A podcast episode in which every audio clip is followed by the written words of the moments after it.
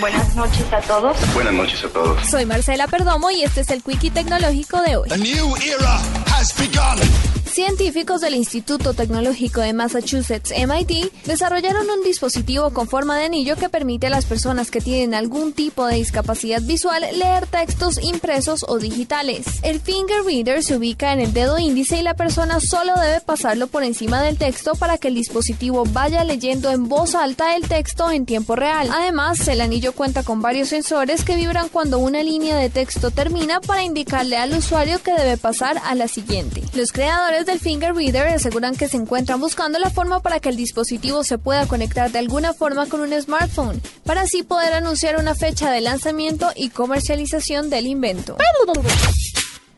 A través de un comunicado en su blog oficial, el gigante de Internet estadounidense Google anunció que el brazo financiero de la empresa, el fondo Google Ventures, desembarcará en Europa con 100 millones de dólares para invertir en startups.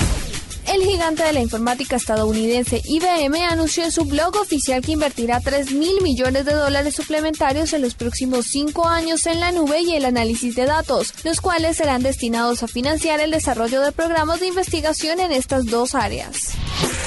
De acuerdo a rumores de medios internacionales, Apple se está preparando no solamente para vender sus primeros relojes inteligentes, sino que pretende fabricar de 3 a 5 millones de este tipo de aparatos inteligentes por mes en un comienzo.